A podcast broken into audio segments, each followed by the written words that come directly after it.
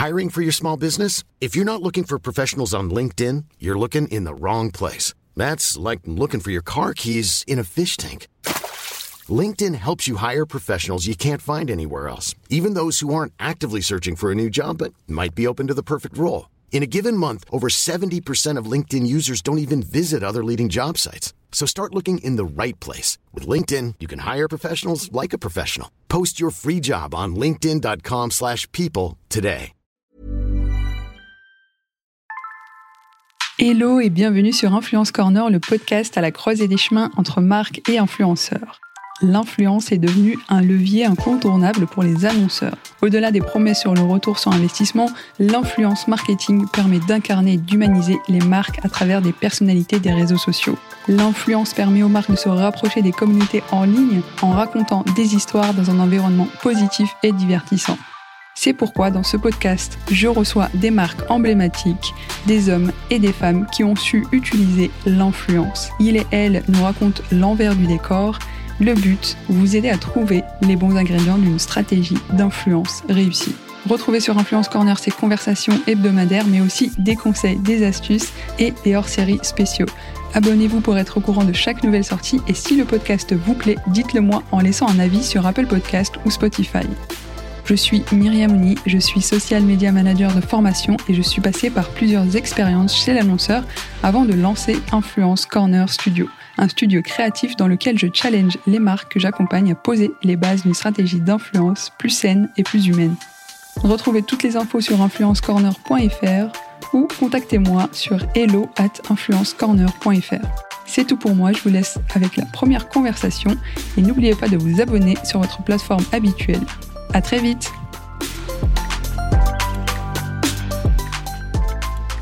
Dans ce podcast, je vous parle de l'importance de bien choisir ses partenaires. C'est pourquoi je voudrais remercier ResLab, un lieu de travail foisonnant d'innovation entre grands groupes et startups qui nous ont permis d'enregistrer et filmer cette conversation. D'ailleurs, dans la conversation de cette semaine, je vous propose de rencontrer Julie Jouane, talent manager spécialisée dans la tech. Elle accompagne des créateurs de contenu comme Micode ou encore Avamind. Au cœur des conversations des tables rondes de Bercy, le rôle de talent manager est devenu décisif dans la relation entre marque et influenceur. Avec Julie, on revient sur ses missions au quotidien, ses méthodes de travail avec ses talents, sa compréhension de la loi du 9 juin 2023 et le futur de l'influence. Cette série de podcasts a été rendue possible grâce à Call Square, une plateforme data-driven qui met la technologie au service de l'influence responsable. Et à cette occasion, j'ai eu l'opportunité de tester les dernières fonctionnalités de la plateforme, comme la recherche de KOL qui ont obtenu le certificat de l'influence responsable de la RPP, ou encore le tout récent score de conformité qui vous permet en un coup d'œil de savoir sur un créateur le pourcentage de contenu évalué comme sponsorisé sur le total des contenus, le nombre de mentions de marques sur les trois derniers mois et l'évaluation de conformité du profil par rapport à l'influence commerciale. Grâce à Call Square, il vous est plus facile de consacrer plus de temps à établir des relations saines et créatives. Envie de tester cette fonctionnalité? Écrivez-moi hello at influencecorner.fr. Bonne écoute Salut Julie Salut Myriam Merci beaucoup d'avoir accepté mon invitation. Merci à toi. Je suis ravie de pouvoir intervenir sur ton podcast euh, dont on entend parler depuis euh, très longtemps maintenant. C'est vrai que ça fait un moment en plus qu'on discute euh, de, ce métier-là, de talent management, du secteur de l'influence, comment il évolue. Et en plus, t'interviens dans une capsule spéciale loi des influenceurs. Donc encore une fois, merci. Ça me ravit. J'adore ce projet. Bah écoute, je te propose tout de suite de nous expliquer euh, en quoi consiste euh, ton rôle de talent manager et euh, qui sont les talents que tu représentes. voilà, nous raconter un peu aussi ton parcours aussi, qui est la Julie Jouane qu'on a devant nous aujourd'hui. je vais peut-être commencer du coup par, mon parcours pour, euh, pour aller un peu dans, dans le sens des choses. Euh, moi, ça fait à peu près 7-8 ans déjà que je suis dans la communication. Je n'ai pas fait que de l'influence. J'ai fait beaucoup d'événementiels, du social media, de la com interne. Voilà, j'ai un petit peu euh, tout vu. Et l'influence, ça a vraiment été on va dire la partie de la communication qui m'intéressait le plus c'est pour ça que j'ai voulu creuser euh, ce milieu-là. L'avantage entre guillemets sur mon parcours, c'est que euh, j'ai pu travailler avec tous les acteurs qui font partie du marché aujourd'hui, c'est-à-dire que j'ai travaillé en agence de publicité en tant que consultante influence, j'ai travaillé dans des agences de talent à la fois pour de la chefferie de projet mais aussi du talent management et j'ai aussi travaillé en tant que responsable influence pour la marque d'une créatrice de contenu. Donc euh, tout ça sur plusieurs expériences, ça me permet aujourd'hui qui moi suis euh, indépendante du coup aujourd'hui euh, en tant qu'agent parce que mon, mon, travail majoritairement on va dire 95% du temps c'est quand même de représenter des créateurs de contenu. Ça me permet de bien comprendre quels sont les enjeux et les difficultés aussi de chacun parce qu'on n'a pas tous les mêmes niveaux de difficulté dans nos métiers. Il faut le je pense que c'est important de le souligner et que c'est pour ça que parfois euh, on s'entend pas sur sur certains points sur plein de choses au niveau opérationnel mais parce que bah, par exemple chez les annonceurs il y a des paliers de, de, de décisions qui sont hyper importants que moi je n'ai pas par exemple en tant donc, euh, donc voilà. Déjà, qu'est-ce qui t'a amené à faire, euh, à te spécialiser sur le talent management? Qu'est-ce qui m'a amené à me spécialiser? Ben, je pense que pour avoir fait les trois, euh, donc c'est-à-dire agence de pub, chez l'annonceur, puisque la marque de la créatrice de contenu, ça, ça reste l'annonceur, et la partie talent. Ce que j'aime en fait avec eux, déjà, c'est que j'admire beaucoup le travail qu'ils font. On a souvent la sensation que c'est un travail qui est facile parce qu'on est derrière un écran et qu'on partage son quotidien. Pour les créateurs de contenu lifestyle, par exemple, et il y en a qui vulgarisent aussi des sujets où il faut beaucoup aller sourcer. Donc c'est énormément de travail. Il y a beaucoup de pression euh, d'images, de chiffres aussi, etc. Et surtout, le canal de l'influence pour un canal de publicité, c'est ultra innovant et on peut tout faire. Les, possibilités sont, sont énormes. On peut tout imaginer. On n'est pas bridé. C'est différent de la publicité très traditionnelle. Du coup, ben voilà, on a un spot pub et il faut euh, faire euh, tel timing, etc. Donc c'est ça que j'aime dans ce dans ce côté-là. Mais j'aime aussi le côté où avec les créateurs de contenu entre guillemets, c'est plus modulable, c'est plus simple. Quand on travaille pour un annonceur, c'est normal. On a des, des choses à respecter, comme tous les créateurs aussi quand ils ont des contenus à rendre ou quoi. Mais c'est différent. On n'a pas les mêmes enjeux du tout. Et je trouve que c'est plus c'est plus smooth entre guillemets si on peut si on peut dire ça. Ouais. Et, euh, et, parmi les créateurs que tu représentes aujourd'hui, est-ce que tu peux nous en dire un peu plus sur euh, la façon dont tu travailles avec eux euh, Qu'est-ce que tu leur apportes au quotidien dans, leur, dans, dans, cette représentation finalement exclusive ou pas d'ailleurs Tu nous diras aussi ton avis sur ce mot-là. Alors, je trouve qu'en effet, la représentation exclusive, bon, c'est pas un terme on, on, on, le dit tous parce que c'est pour dire que entre guillemets on est la seule personne à, à, travailler avec ce créateur en question. Bon, je trouve qu'on parle aussi euh, avant tout d'humain. Donc moi, je parlerais plus de, de binôme, par exemple, de, de, bras droit, de vraiment on échange au quotidien. C'est plutôt le terme que je donnerais. Et après surtout la représentation exclusive, c'est chacun euh, a sa propre représentation entre guillemets. C'est-à-dire que je pense, d'après moi, que le socle un peu général de tous, quand on travaille avec des créateurs de contenu, c'est le business avant tout. On est des apporteurs d'affaires et on a aussi une gestion commerciale qui est ultra importante. Et ensuite, en fonction des talents managers, on va un petit peu plus loin dans la démarche. Donc, soit on va les accompagner sur une partie de direction artistique, sur euh, une partie image slash euh, relation presse. Donc, ça dépend ce qu'on englobe à l'intérieur de cette représentation. Moi, pour le coup, j'ai à cœur de les accompagner de A à Z. Et si je suis pas en mesure de les accompagner sur une certaine partie de ce que eux attendent de moi, j'hésite pas à aller faire appel à des voilà à des, des personnes que je connais qui travaillent dans, dans le milieu et qui vont pouvoir m'aiguiller eux ou travailler avec moi main dans la main pour apporter ce que mon créateur euh, recherche. Ouais, c'est vraiment ça le, mot, je pense, euh, travailler main dans la main pouvoir apporter euh, bah, tes expertises et l'accompagnement. Est-ce que tu peux nous en dire un peu plus justement sur cet accompagnement au quotidien quelle est la journée type, si on peut dire qu'il y a des journées types? Je fou. Oui, en, réalité, on dit tous qu'on n'a pas de journée type, mais je pense que oui, même si on, il y a beaucoup de, il y a beaucoup de changements. En fonction des talents managers et des créateurs de contenu qu'on représente, je pense qu'on n'a pas les mêmes journées. Typiquement, quand on travaille avec des, avec des créateurs de contenu lifestyle, je pense qu'on bouge beaucoup. On a beaucoup de déplacements parce qu'on a beaucoup d'événements. Moi, pour le coup, parmi les créateurs avec lesquels je travaille, bon, je travaille sur des sujets euh, euh qui sont ultra passionnants, euh, la géopolitique, euh, les sujets sociétaux, la tech, etc. Bon, forcément, on a moins d'événements glamour, mais on fait des contenus hyper, hyper sympas. Donc il y a pas de il y a pas de journée type, euh, on reçoit énormément énormément d'emails. Moi, j'ai des créateurs de contenu qui me disent que je suis une femme à email parce que je ne fais que ça, mais en même temps, euh, c'est partie de notre quotidien, surtout si on veut échanger euh, avec les clients euh, très souvent.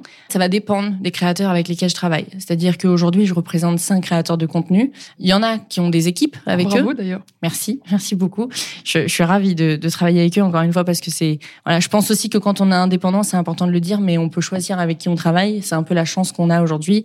Et je les ai choisis eux aussi. Et je pense aussi que c'est ce qui fait toute la différence. Et en fonction des créateurs de contenu avec qui je travaille, en effet, c'est complètement différent parce que j'ai des créateurs qui vont être euh, sur le marché depuis 5 7 ans qui du coup euh, savent très bien comment est-ce que ça fonctionne, euh, ont pas forcément besoin de moi sur la partie créative par exemple aussi parce qu'ils ont une équipe derrière eux qui sont là pour ça justement et en même temps, j'ai des créateurs de contenu qui ont débuté entre guillemets il y a 2 3 ans et qui aujourd'hui cherchent aussi un, un, un apport de conseils sur la créativité, sur la stratégie, sur sur quoi faire dans des moments de doute, etc.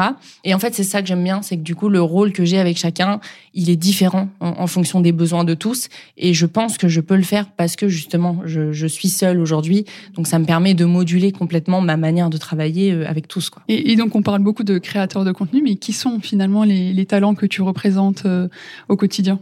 Alors, moi, je travaille avec des créateurs de contenu qui sont, euh, alors pour beaucoup sur YouTube, mais aussi sur, sur Twitch.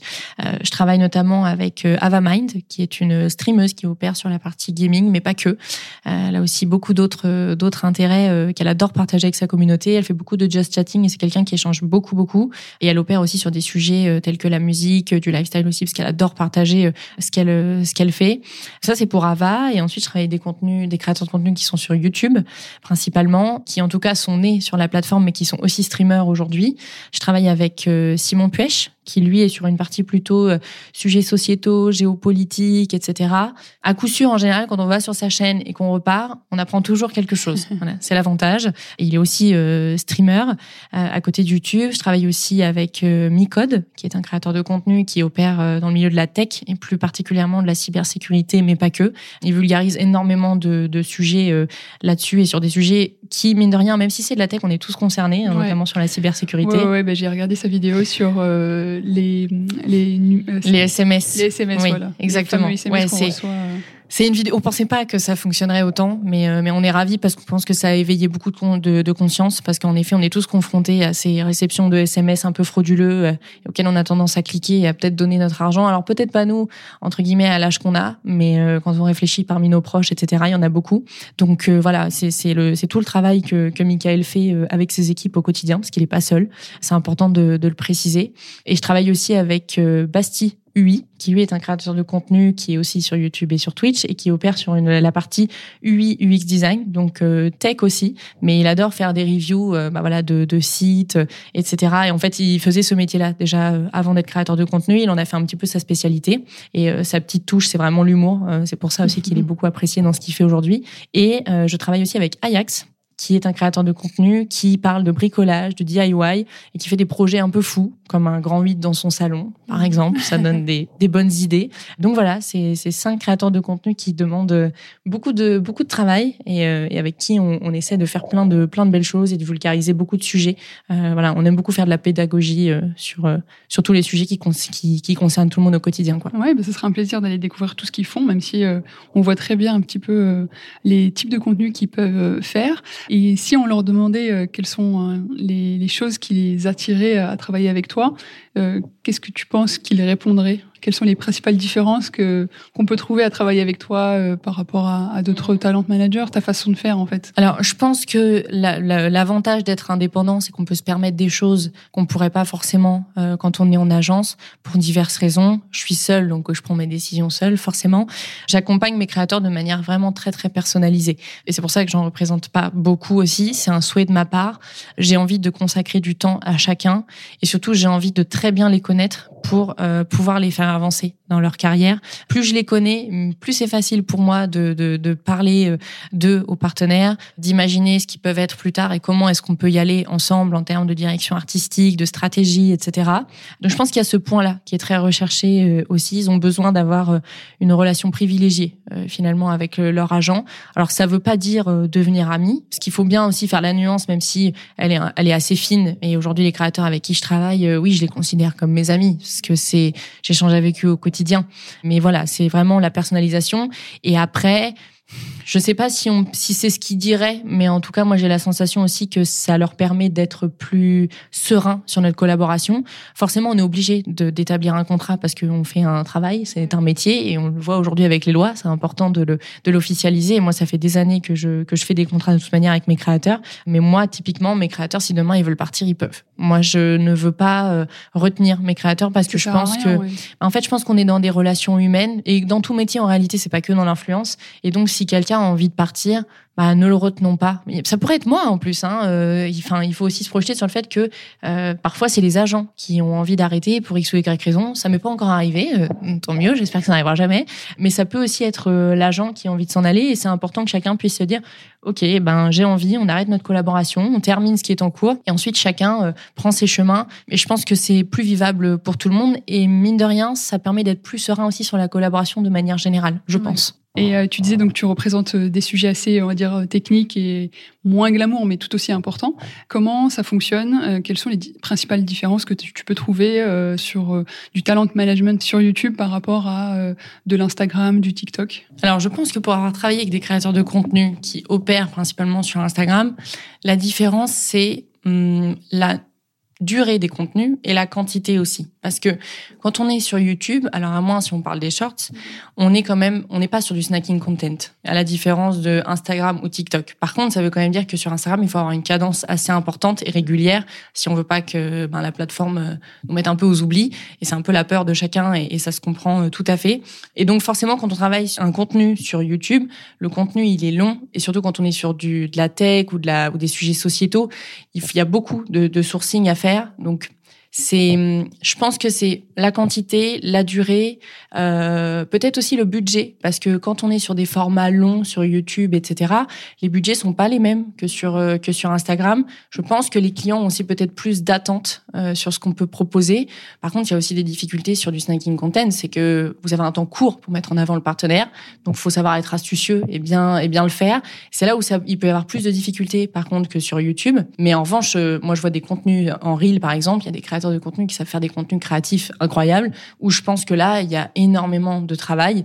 C'est pas tout à fait le même métier, je dirais, quand même, de travailler sur Instagram et sur et sur YouTube.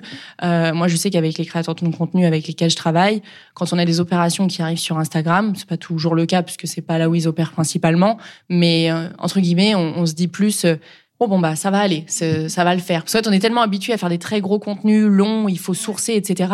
La fois où on nous demande d'aller sur un événement pour promouvoir euh, un produit ou un service que le créateur utilise quand même dans son quotidien, etc. Bon bah il va capturer des instants, il va en faire un reel euh, un petit peu sympa tout en faisant passer les, les éléments clés de, de brief, on va dire qu'on reçoit. Mais c'est pour lui, ça demande beaucoup moins de travail que d'avoir un sourcing sur un sujet en particulier euh, qui va promouvoir sur sa chaîne. Quoi. On est là aujourd'hui, Julie, pour parler de la loi euh, des influenceurs. Déjà, en termes de terminologie, euh, je sais que certains créateurs de contenu, je pourrais aussi d'ailleurs directement leur poser la question parce que j'ai prévu aussi d'interviewer une créatrice de contenu. La terminologie, donc, entre influenceurs, créateurs de contenu, c'est assez clivant et c'est aussi, ça veut dire beaucoup de choses. Est-ce que toi, en tant que talent manager, tu as euh, euh, une perception des choses qui est différente par rapport à ces deux terminologies? Alors, une perception différente. Je pense qu'on fait tous le même travail et on a tous conscience de ce qu'on voit chacun sur le marché.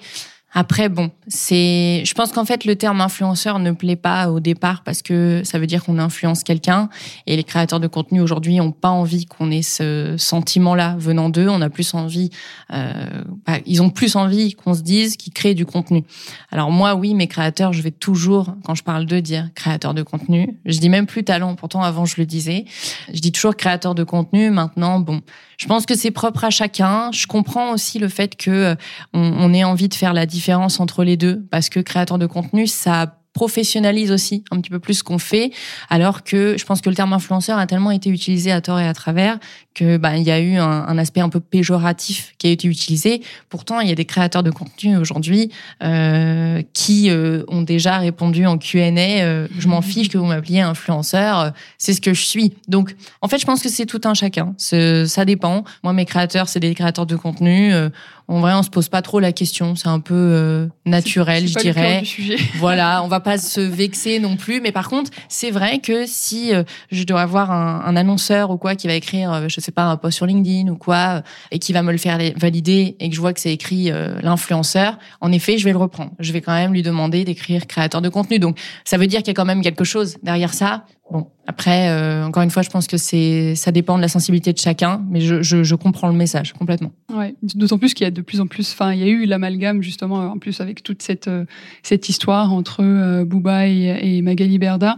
Et, et, là, je trouve c'est bien aussi d'avoir euh, trouvé le, le nouveau nom un flux voleur, comme ça, ça, ça crée aussi vraiment la différence mmh. avec. c'est sûr. La différence bah, de tous les créateurs de contenu qui existent. On, on, en répertorie à peu près 150 000 en France, c'est le chiffre qui tourne. donc ça, ça, ça, dénote bien la différence entre ces deux, euh, ces deux types d'influence, je dirais. Euh, deux types de création de contenu, je sais pas.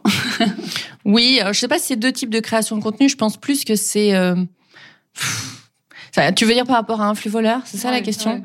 Donc je pense que c'est pas propre à la création de contenu. Je pense que c'est propre à la conscience qu'on a surtout vis-à-vis du consommateur. Elle est là, ouais, surtout la différence.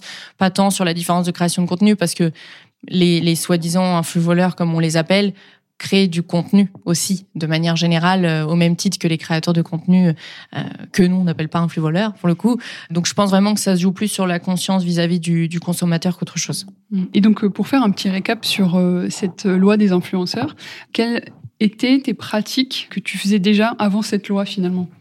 Eh ben, j'ai presque envie de dire que je l'appliquais déjà. Alors pas avec les termes, parce qu'aujourd'hui il y a des termes qui sont très précis et qu'on doit utiliser. En revanche, moi j'ai toujours mis un point d'honneur à ce que à ce qu'on le fasse. Je pense que j'ai été euh, bien formée entre guillemets dans les entreprises dans lesquelles j'ai été j'ai travaillé. C'était aussi voilà une demande de chacun et, et on apprend comme ça.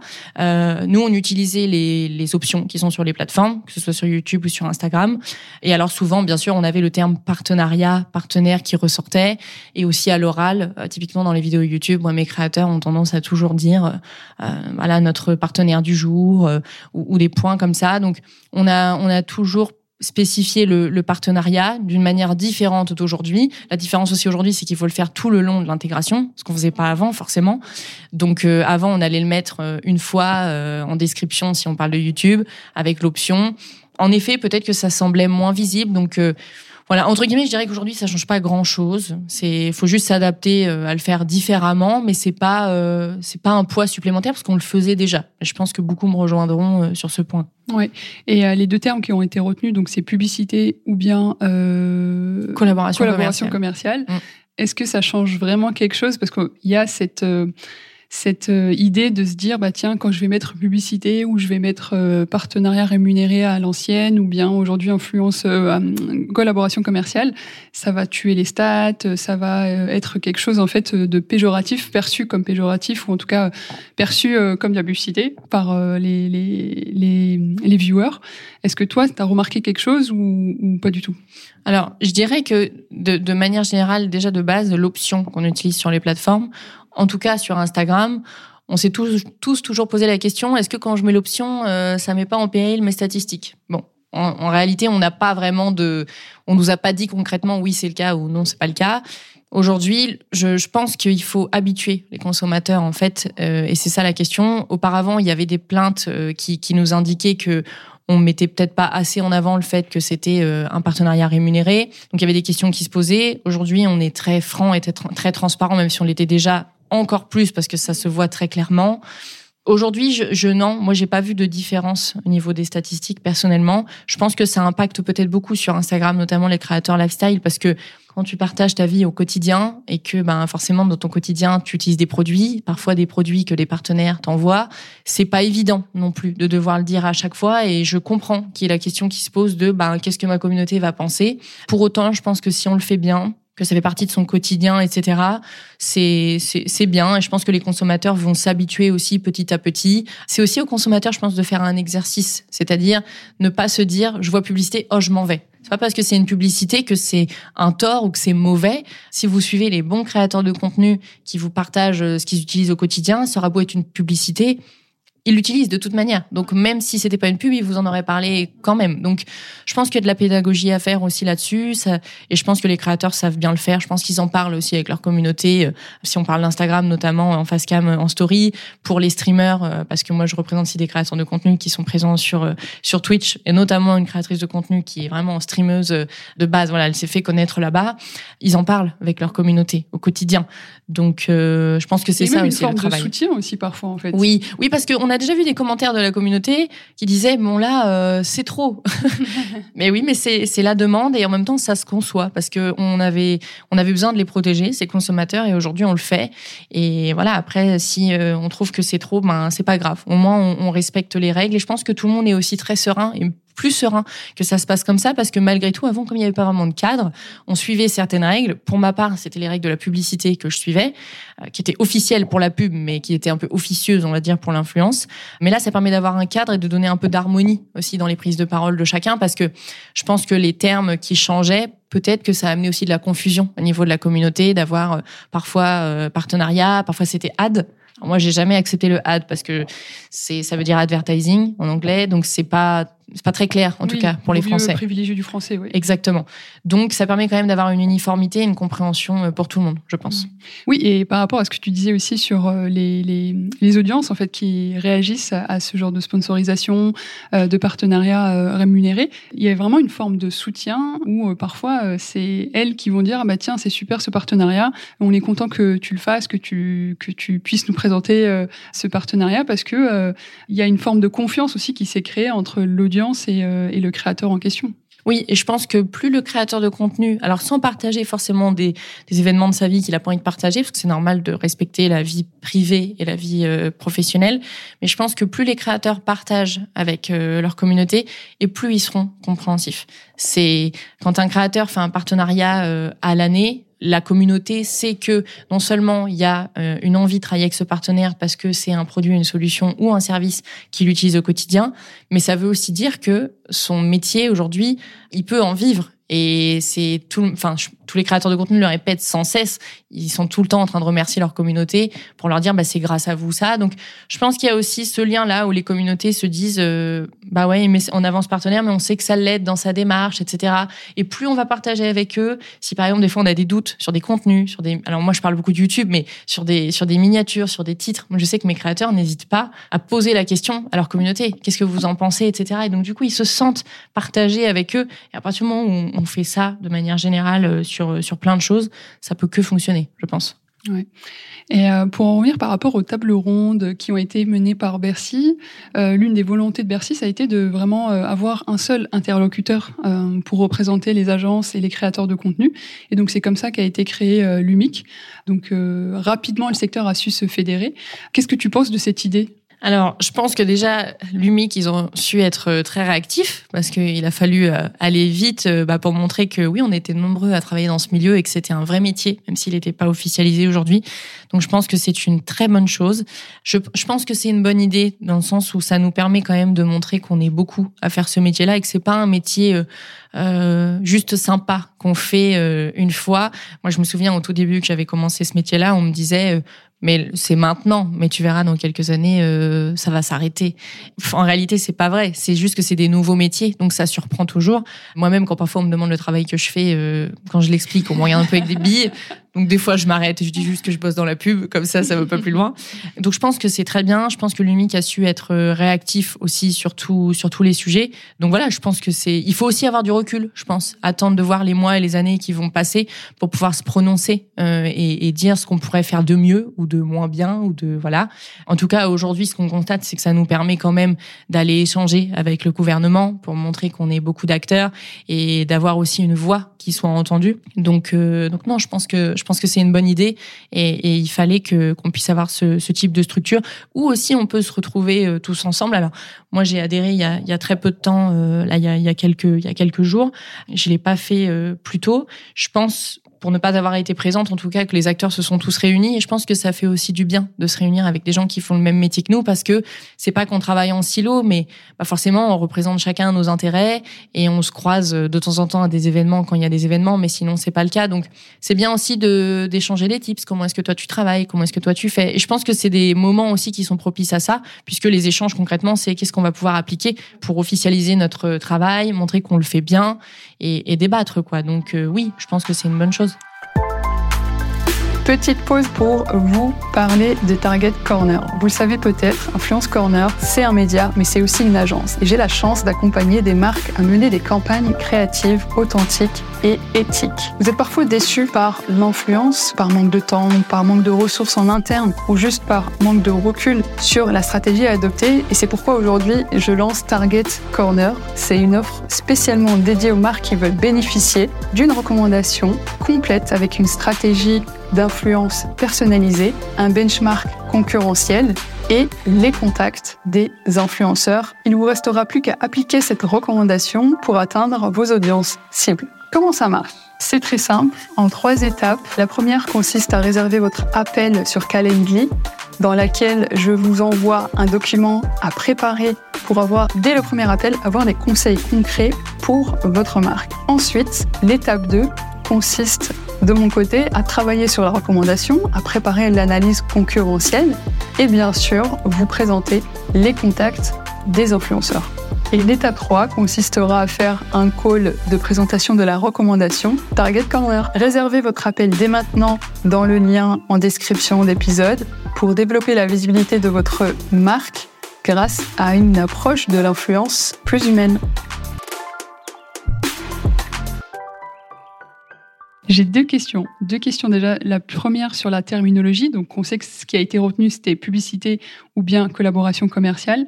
Mais il y a beaucoup de, il y a beaucoup eu de questions de la part des créateurs de contenu influenceurs sur, mais quand c'est gratuit, euh, comment on fait? Est-ce que j'ai pas été payé, mais est-ce que je, je, mets quand même publicité alors que, enfin, j'en parle parce que j'ai envie d'en parler, parce que je l'utilise aussi au quotidien ou dans, dans, dans, ma routine.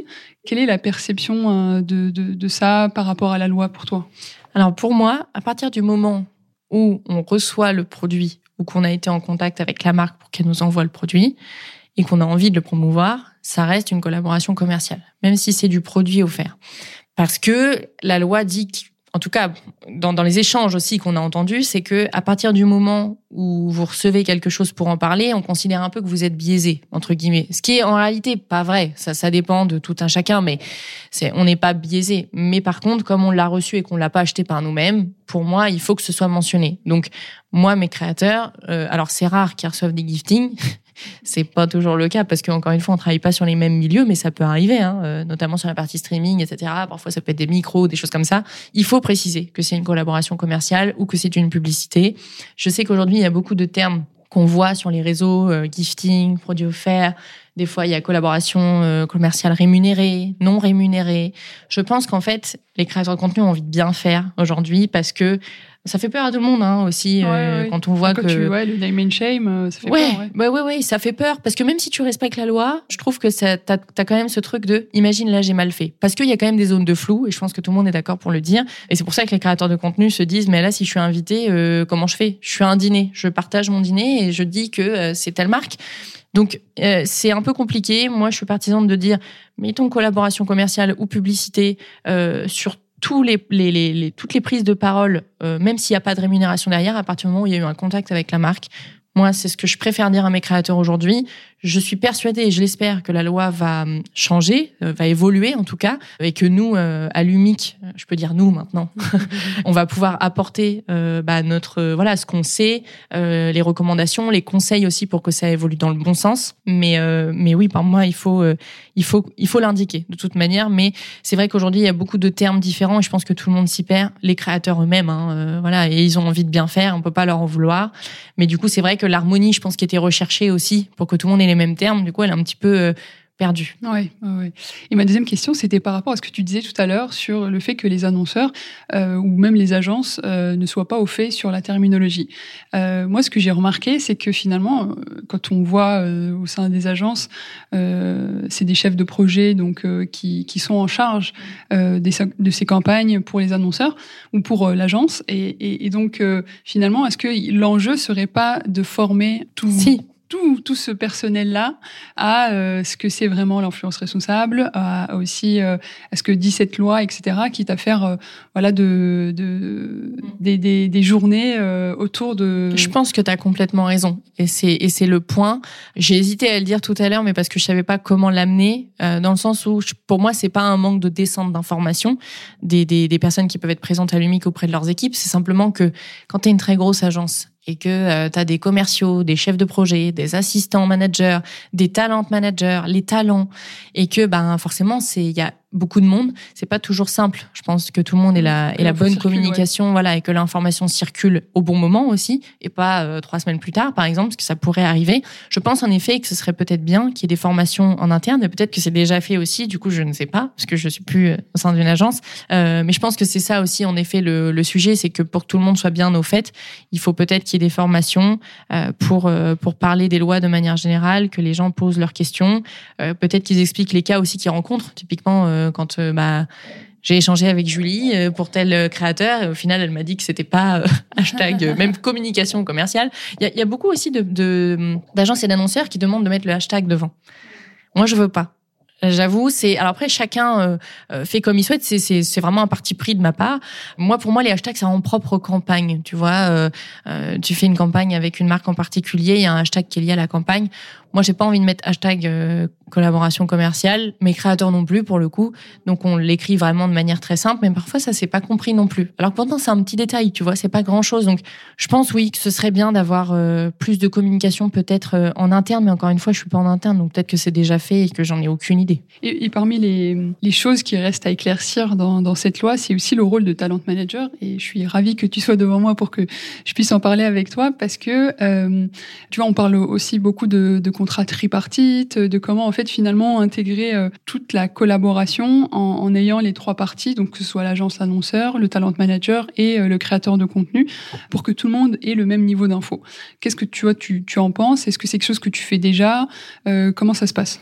Alors, oui, j'ai envie de dire que le contrat tripartite c'est pas nouveau en soi. Euh, moi, j'en ai déjà fait plein dans le passé, notamment dans les agences dans lesquelles j'ai pu travailler, etc. Donc, c'est pas une, une nouveauté. Euh, ça peut amener, oui, plus de transparence. Je pense pas que ce soit le point qui va faire en sorte que euh, tout le monde s'y retrouve. Euh, moi, typiquement, pour donner un exemple, euh, aujourd'hui, je fais des contrats tripartites vraiment. il faut que ce soit une demande en face. sinon, moi, c'est pas des contrats tripartites. Je fais des contrats entre la société de mon créateur et l'annonceur ou l'agence avec laquelle on collabore. Euh, et en fait, moi, je fais signer une délégation de pouvoir à mes créateurs de contenu pour pouvoir signer en leur nom. Donc, c'est une affaire de confiance. C'est pour ça qu'on se connaît très bien.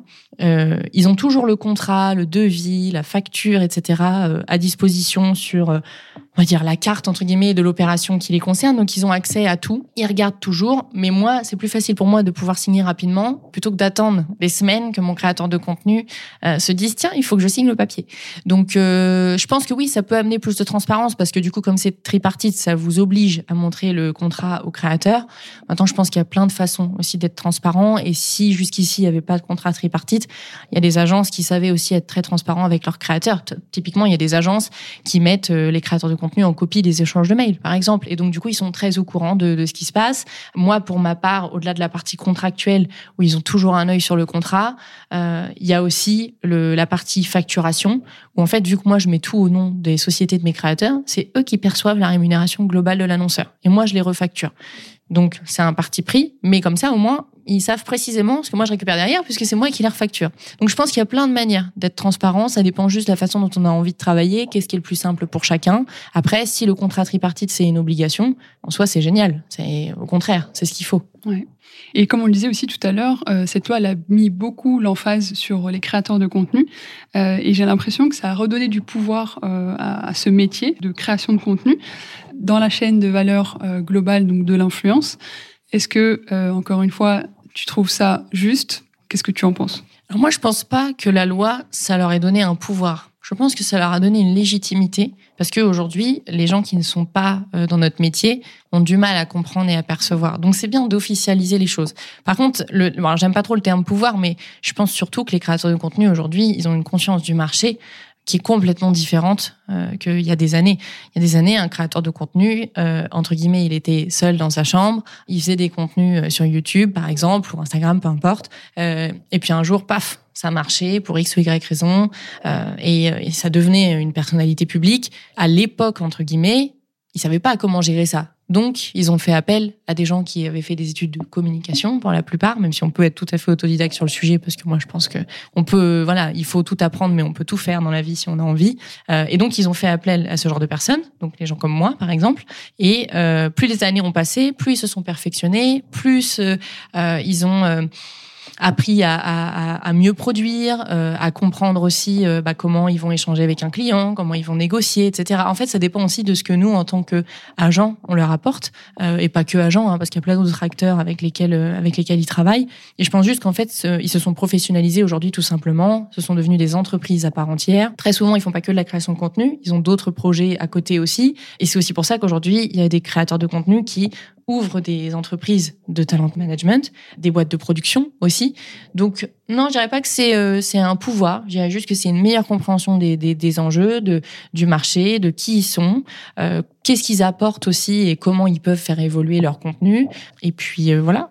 moi, j'ai juste pour préciser que j'avais dit pouvoir, étant donné que comme tu le disais aussi, au début de, de la création de contenu, des, des campagnes d'influence, etc., c'était beaucoup les annonceurs qui avaient, savaient en fait euh, qu'est-ce qu'il fallait faire et comment un peu, euh, en fait, euh, comment profiter de, de, cette relation commerciale. Et donc j'ai reçu aussi plusieurs créatrices de contenu sur le podcast qui me disaient, bah, c'est sûr que la première collaboration, il y a toujours un loupé, mmh. on a cédé des droits, on ne devait pas, etc. Et donc c'est en ça où je me dis aujourd'hui, peut-être que le niveau d'information aussi est beaucoup plus élevé. Donc c'est pour ça aussi que les, les créateurs de contenu sont, sont plus euh, à même de, de, de, savoir dire des contrats, de les comprendre et, de négocier aussi.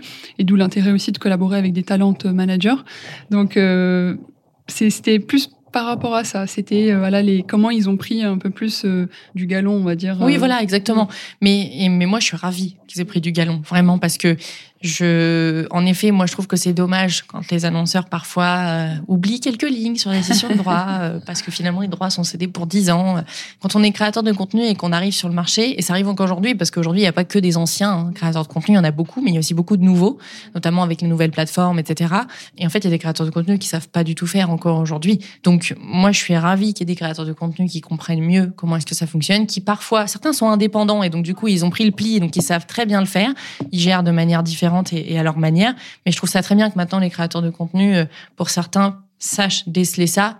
Mais je pense que ça, c'est aussi euh, un travail à faire sur les, annonceurs, par exemple, euh, à penser que ben, un droit à l'image, c'est important. On a tendance à, penser que, parce que, moi j'ai déjà entendu ça, oui, mais il est sur Internet. Oui, il est sur Internet, mais il maîtrise son image quand même parce que c'est ses réseaux. Donc si, moi je donne souvent l'exemple de une rue avec plein de panneaux publicitaires si je mettais votre image euh, sur tous les panneaux de la rue, qu'est-ce que vous diriez? Ben en fait, pour moi, c'est exactement la même chose quand on cède des droits à l'image de la mauvaise manière. C'est vraiment, euh, c'est, on peut pas faire ça. Genre, pour moi, c'est vraiment un point catégorique et pour lequel je me bats tous les jours. Je trouve que des droits à l'image, euh, à mon sens en tout cas, ça se cède quand on travaille de manière long terme avec des partenaires auxquels on, on croit beaucoup. Euh, et après, il y a différents droits à l'image. Hein. Parfois, il y a un peu de médiatisation parce que les annonceurs ont besoin de pousser quelques contenus, ce qui est normal. Euh, mais voilà, il y a un vrai travail à faire aussi. Mais il faut rappeler aussi qu'en tant que talent manager, on n'est pas des juristes. Donc on est un peu polyvalent, multitâche, et on a appris à, tout faire. Mais moi, parfois même, j'ai des doutes hein, euh, sur des, des, des, choses que je lis parce que il y a des termes juridiques que moi je ne connais pas, euh, etc. Donc euh, bon bah Internet est mon ami, hein, Google surtout. Donc je fais toutes mes recherches, mais si j'ai besoin, je vais, j'appelle toujours à l'aide parce que je vais en aucun cas signer un contrat dans lequel j'ai la sensation qu'il y a quelque chose en plus, quoi. Oui. D'accord. Et, pour finir sur cette partie-là, euh, quelles sont selon toi les choses qui restent à éclaircir sur euh, cette loi-là par rapport à la représentation du métier de créateur de contenu, du métier de talent manager? Alors, à éclaircir, je sais pas s'il faut, oui, il faut y éclaircir. Je pense qu'il faut qu'on se dise qu'aujourd'hui, un talent manager, c'est presque indispensable pour un créateur de contenu. Alors, encore une fois, ça dépend de qui. Il y a des créateurs de contenu qui préfèrent être seuls. Mais quand un créateur de contenu choisit d'avoir un, agent, c'est pour une bonne raison. C'est pour lui faire gagner du temps, pour pouvoir se concentrer sur la création de contenu, parce qu'avant tout, c'est ça qui les passionne. C'est pour ça qu'ils sont arrivés sur les plateformes. C'est pas pour faire de la paperasse, entre guillemets, et, et négocier des contrats, etc., etc. Donc, je pense que moi j'aimerais lever un peu le voile là-dessus et dire que nous les agents, on est simplement la continuité du créateur. Euh, on travaille main dans la main avec eux. Donc en général, quand on fait des, des, des retours, même si parfois ils sont négatifs, c'est pas nous seuls qui prenons les décisions, on les prend ensemble, même si parfois on les prend parce qu'on sait que le créateur de contenu de toute manière euh, dira oui ou dira non parce qu'on le connaît très bien. Donc euh, moi je pense que c'est ça le point à éclaircir, c'est de dire qu'on est juste des binômes et qu'en fait même si vous échangez avec l'agent, quelque part vous échangez avec le créateur parce que nous on a des échanges quotidiens avec eux. Ouais, ça tombe super bien que tu en parles parce qu'on va passer à une partie qui est quand même assez euh, importante sur les cinq mythes du, du métier de talent manager et notamment le premier mythe c'est le bypass. C'est euh, quand euh, les agences ou les annonceurs euh, veulent passer en direct avec le créateur de contenu parce que voilà, ils pensent que pour X ou Y raison, ils veulent pas forcément passer par le talent manager. Qu'est-ce que toi tu, tu réponds à ce mythe-là? je réponds que c'est vrai et que c'est pas un mythe et que des bypass, tu en as tous les jours et que c'est pas toujours évident, mine de rien, parce qu'on est quand même des personnes qui travaillons dans l'ombre et on l'a choisi. Moi, je pourrais pas faire le métier de mes créateurs et je leur dis tous les jours. Moi, j'aime beaucoup le travail que je fais dans l'ombre. Euh, c'est, ça me va très bien. Mais par contre, c'est vrai que quand c'est votre métier et qu'on vous a choisi pour ça, c'est un peu délicat quand, euh, ben, malheureusement, parfois, certains annonceurs ou agences euh, décident d'aller directement au créateur en pensant que ça ira plus vite Or, c'est pas vrai du tout. Euh, il y a plein de choses qui découlent de, de, de, de, ce bypass et ça fait du coup le parallèle en effet avec ce que je répondais précédemment. C'est nous on est des on n'est pas des méchants, on est des gentils, on travaille avec eux main dans la main. Et puis finalement souvent quand on bypass le créateur va répondre euh, bah voilà avec mon agent quoi. Donc du coup finalement on a perdu le temps qu'on voulait gagner. Mm. c'est vrai.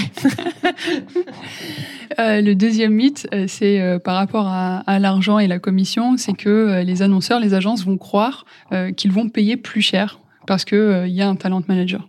Alors, je pense que c'est la manière de voir les choses qui change sur ce point-là.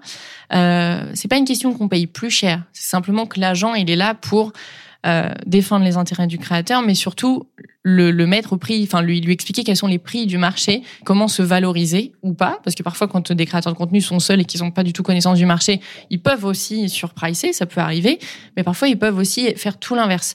Et donc notre rôle à nous, c'est de dire voilà, ta, ta valeur aujourd'hui sur le marché, c'est ça. Tu proposes tel type de contenu, tu es dans un secteur d'activité niche ou pas, tu as une communauté qui est engagée. Voilà, il y a énormément de choses qui rentrent en ligne de compte et c'est pour ça que les tarifs sont ce qu'ils sont. Si demain un créateur de contenu décide de ne plus travailler avec un agent et d'être indépendant, le créateur de contenu ne va pas rabaisser son prix sous prétexte qu'il n'y a plus l'agent, donc il n'y a plus à avoir la commission. Donc euh, je, je, pense que c'est oui, c'est quelque part, on va se dire que c'est c'est c'est pas un mythe, c'est plus cher parce que de tous les cas, il y a un agent, mais en réalité, dans le dans le fond, non. Enfin, je sais pas si ma réponse était claire, mais oui, c'était très clair. Le troisième, c'est le manque de transparence en pensant que bah, le talent manager ne va pas être euh, euh totalement transparent avec euh, son créateur de contenu et euh, que potentiellement, bah, voilà, il y a, y a, des choses qui, qui ne vont pas se faire à cause de ce, ce, manque de transparence Alors, c'est oui, c'est un mythe parce que moi, je suis ultra. En tout cas, encore une fois, je parle que pour moi, mais moi, je suis ultra transparente avec mes créateurs sur la volonté des annonceurs ou des agences avec lesquelles on travaille, parce que moi, mon objectif, c'est qu'on puisse retravailler avec les avec les marques avec lesquelles on, on, a collabore. Tendance à l'oublier. Oui. oui, oui, on a tendance à l'oublier parce qu'on pense que euh, euh, ça y est, on va faire une collaboration one shot, on empoche le budget et puis euh, hurrah, euh, c'est terminé. Non, nous, ce qu'on aime, c'est créer des, des relations moyen long terme. C'est plus avantageux pour tout le monde, pour l'annonceur aussi, parce que forcément en termes de tarifs, il va probablement plus s'y retrouver que s'il fait des contenus one shot. Le créateur peut aussi se projeter, mine de rien, sur un chiffre d'affaires, notamment quand on a une équipe derrière soi. Hein. C'est comme quand on est entrepreneur dans tout métier, on a besoin de savoir où est-ce qu'on va. Et puis surtout, vis-à-vis de la communauté, au moins, on a une, une parole qui est... Euh, c'est ça, coule de source en fait. Si je parle d'un partenaire pendant un an, la, la, communauté va se dire ah oui bah ça vaut vraiment le coup quoi. Plutôt que si on met euh, une ribambelle de, de partenaires entre guillemets par-ci par-là, c'est c'est complètement différent quoi. Donc on est 100% transparent avec les créateurs sur la volonté euh, des marques. Il n'y a pas de pas de sujet. On est dans le même camp en fait. On a juste envie que ça se fasse et que ça se fasse bien euh, et sur la durée. Un autre mythe, c'est euh, le talent manager va mettre son veto sur la collaboration qu'on propose. Alors, mythe, oui et non. Oui, c'est un mythe parce qu'on mettra jamais un veto pour euh, s'il n'y a pas de raison en soi et, ce sera toujours expliqué. En revanche, on connaît assez bien les créateurs avec lesquels on travaille pour euh, estimer de, de dire non ou, ou pas. C'est-à-dire que euh, parfois, moi, je peux recevoir des demandes où automatiquement, je vais dire non parce que je sais pertinemment que c'est un type de partenaire avec lequel on ne travaille pas parce que c'est pas dans le secteur d'activité dans lequel euh, on opère, que ça correspond pas à notre ligne éditoriale, ou aussi parce que je sais que l'annonceur va brider la créativité du créateur. Euh, et en général, quand on fait ça, l'opération se passe jamais bien. Euh, et on a envie que ça se passe dans la douleur pour personne. Donc oui, parfois, on peut mettre un veto, mais il y a toujours des bonnes raisons. C'est jamais non euh, au hasard. Et l'objectif, encore une fois, comme c'est de faire gagner du temps au créateur, bah, malheureusement, on peut pas euh, lui dire dans chaque mail qu'il reçoit, euh, enfin chaque jour, t'as reçu 20 mails, voilà le récap, tu dis oui, tu dis non. Si on veut lui faire gagner du temps, euh, on est obligé de, faire le pas sur telle ou telle chose. Mais en règle générale, moi, je pose toujours la question, sauf si vraiment je sais d'emblée que ce sera pas possible pour les raisons que j'ai évoquées juste avant. Euh, je vais toujours demander quels sont vos objectifs, pourquoi vous voulez faire de l'influence, est-ce que vous en avez déjà fait, est-ce que vous connaissez bien le créateur, est-ce que vous connaissez bien ses plateformes, etc. Donc, je pose quand même beaucoup de questions pour bien comprendre. Et après, euh, avoir ce veto entre guillemets de oui ou non quoi. Ouais et en plus je pense que tu peux aussi à travers ces questions-là peut-être proposer d'autres une autre manière de faire si jamais tu vois que c'est faisable et que c'est ça va totalement dans, dans, dans ce que peut faire le créateur de contenu. Oui complètement et c'est même souvent le cas. Hein. En règle générale c'est rare que euh, enfin ça dépend des créateurs mais Il y a des créateurs où quand on reçoit une demande, on peut pas accepter comme ça de but en blanc. Comme il y a la partie créative aussi du, du, du créateur. Et puis parfois, euh, les, les annonceurs connaissent pas aussi tout ce que le créateur fait, notamment sur les différentes plateformes, les différents réseaux. Est-ce qu'il est sur Twitch? Est-ce qu'il est sur euh, sur euh, YouTube? Et en fonction des objectifs de chacun, c'est aussi notre rôle en tant qu'agent et pas juste d'opérer sur la partie financière, parce que ça c'est important aussi de le dire. On n'est pas juste là pour négocier. On est aussi là pour vous faire part des souhaits du créateur, mais aussi de ce qui est le mieux pour vous, parce que on est conscient que les annonceurs ils investissent beaucoup d'argent dans les opérations qu'ils mettent en place, et l'objectif c'est que ça fonctionne derrière. Donc parfois, quand on a des annonceurs qui par exemple vont venir vers nous et avoir quelque chose de trop corporate, typiquement sur YouTube ça peut arriver, c'est notre rôle de, leur dire là ça va être trop corpo, on sait que ça va pas marcher. Donc au début, c'est un petit peu difficile pour eux de l'entendre. Ils se disent ouais, mais du coup, on va pas nous voir, etc. Et au final, à chaque fois, quand ils sortent de l'opération, ils se rendent compte qu'ils ont bien fait de nous écouter. Ouais. Euh, on en a fait quatre. Il en manque un dernier, c'est euh, le fait euh, de ralentir le, le processus. Donc, c'est-à-dire que de rajouter euh, un acteur dans la chaîne de valeur de l'influence qui va faire que bah ça va être plus long, ça va prendre plus de temps et que bah potentiellement en plus euh, en termes de, de qualité, ça va pas forcément matcher. C'est faux. Au contraire, on est là pour accélérer le processus, mais on est aussi là. En fait, il faut se projeter sur si tous les annonceurs étaient en contact direct avec les créateurs. Alors, on parle pas des indépendants, mais du coup, on parle de ceux qui recherchent vraiment le fait d'avoir un agent et qui, du coup, en ont un. Ils cherchent justement à ne pas être en frontal chaque jour avec les annonceurs parce que les annonceurs ont beaucoup de questions et ils ont raison, c'est normal, ils ont besoin qu'on réponde à leurs questions pour savoir s'ils vont y aller ou pas, s'ils vont investir leur budget ou non. Et on se rend pas compte, mais c'est énormément de pression pour le créateur et du coup, ça bride sa créativité. Et donc, l'objectif pour nous, là où on fait gagner du temps, c'est déjà de dégrossir euh, tout, donc en posant les questions que j'ai mentionnées euh, juste avant, pour bien comprendre la demande. En fait, moi, je creuse un maximum au départ avec le client pour après arriver auprès de mon créateur et lui dire, voilà, on nous a contactés, ils veulent faire ça. Voilà ce que moi j'ai proposé parce que je pense que vu notre stratégie, etc., c'est mieux qu'on fasse ça, etc., etc. En, réalité, on parle même pas de budget. C'est tellement, euh, c'est même plus un sujet en fait le, le, le, le budget dans le sens où je connais tellement bien mes créateurs que je sais aussi ce qu'ils sont prêts à accepter ou pas, selon l'affinité qu'ils ont avec la marque ou pas du tout. Euh, donc c'est vraiment la question à chaque fois tourne autour de la ligne éditoriale, ce que l'annonceur veut faire, dans quel timing, est-ce que nous on peut y répondre, euh, comment est-ce que tes équipes, si tu en as, euh, peuvent gérer aussi elles de leur côté, etc. Donc euh, non, notre objectif c'est vraiment de, de, de, faire gagner du temps et pas l'inverse, oui. c'est clair. On est des facilitateurs, surtout, c'est ce qu'il faut se dire. Ouais. C'est euh, super que tu puisses euh, me dire tout ça parce que la dernière question signature euh, de cet épisode, c'est comment tu te positionnes sur l'échelle qui va de la liberté créative à la protection des consommateurs? C'est un peu le sujet de, notre conversation depuis le début. Mais comment toi tu te positionnes euh, À quel niveau euh, tu, considères qu'il faut euh, mettre le curseur? Ben, en fait, je, je sais pas si on pourrait dire qu'il y a un curseur, mais par contre, je pense que c'est pas parce qu'aujourd'hui les règles sont plus claires que ça doit nous brider. En fait, ça nous empêche pas d'être créatifs. En fait, ce qu'il faut juste réussir à faire, c'est le faire naturellement. Ça dépend toujours de comment est-ce qu'on intègre nos partenaires. Est-ce qu'on fait le choix de faire un placement très publicitaire parce que c'est plus simple aussi de pas toujours trouver des liens en particulier ou est-ce qu'on préfère faire l'inverse? Est-ce qu'on a envie de faire un sujet un peu entertainment qui sort du lot et être créatif? Moi, je pense que il faut pas se brider. Euh, c'est pas parce qu'on va l'annoncer que ça va que ça va changer quelque chose. Au contraire, il y a un bon exemple de créativité et de mise en avant d'un partenaire, notamment, c'est pour les créateurs de contenu qui sont sur TikTok. Il y a beaucoup de créateurs qui euh, font des jeux de rôle, et très souvent, c'est pour mettre en avant des partenaires, et pour autant, ça marche très bien. Et ça les empêche pas euh, de mettre sur l'écran que c'est une publicité ou une collaboration commerciale. Et c'est là où on parlait de pédagogie du consommateur, c'est-à-dire que c'est pas parce que le consommateur il voit publicité qu'il doit se dire, oh bah non, je passe, je m'en vais. Ça n'empêchera pas la créativité et de faire en sorte que le contenu il sera quand même génial. Donc je pense qu'il ne faut pas se brider. L'influence, ça reste euh, le canal créatif qu'on aime tous. Et c'est pas parce qu'on doit respecter les lois et informer les consommateurs que ça doit changer. Écoute, je te remercie beaucoup, Julie, pour euh, tout cet échange. C'était euh, vraiment très intéressant, instructif. Et je pense que, voilà, encore une fois, le point de vue, de ton point de vue en tant que talent manager indépendante et aussi membre de l'UMIC, ça peut être intéressant de, de c'est intéressant de, de t'écouter. Mais merci à toi pour l'invitation, Myriam. J'étais ravie. C'était très smooth. si c'était très smooth, j'espère que ça le sera aussi pour les auditeurs. je te remercie. À bientôt. À bientôt. Merci d'avoir regardé cette vidéo. Influence Corner est tout un écosystème média, agence. Rejoignez-nous sur les autres réseaux sociaux, Instagram, TikTok, LinkedIn et sur notre newsletter. Le lien en description d'épisode. À très vite!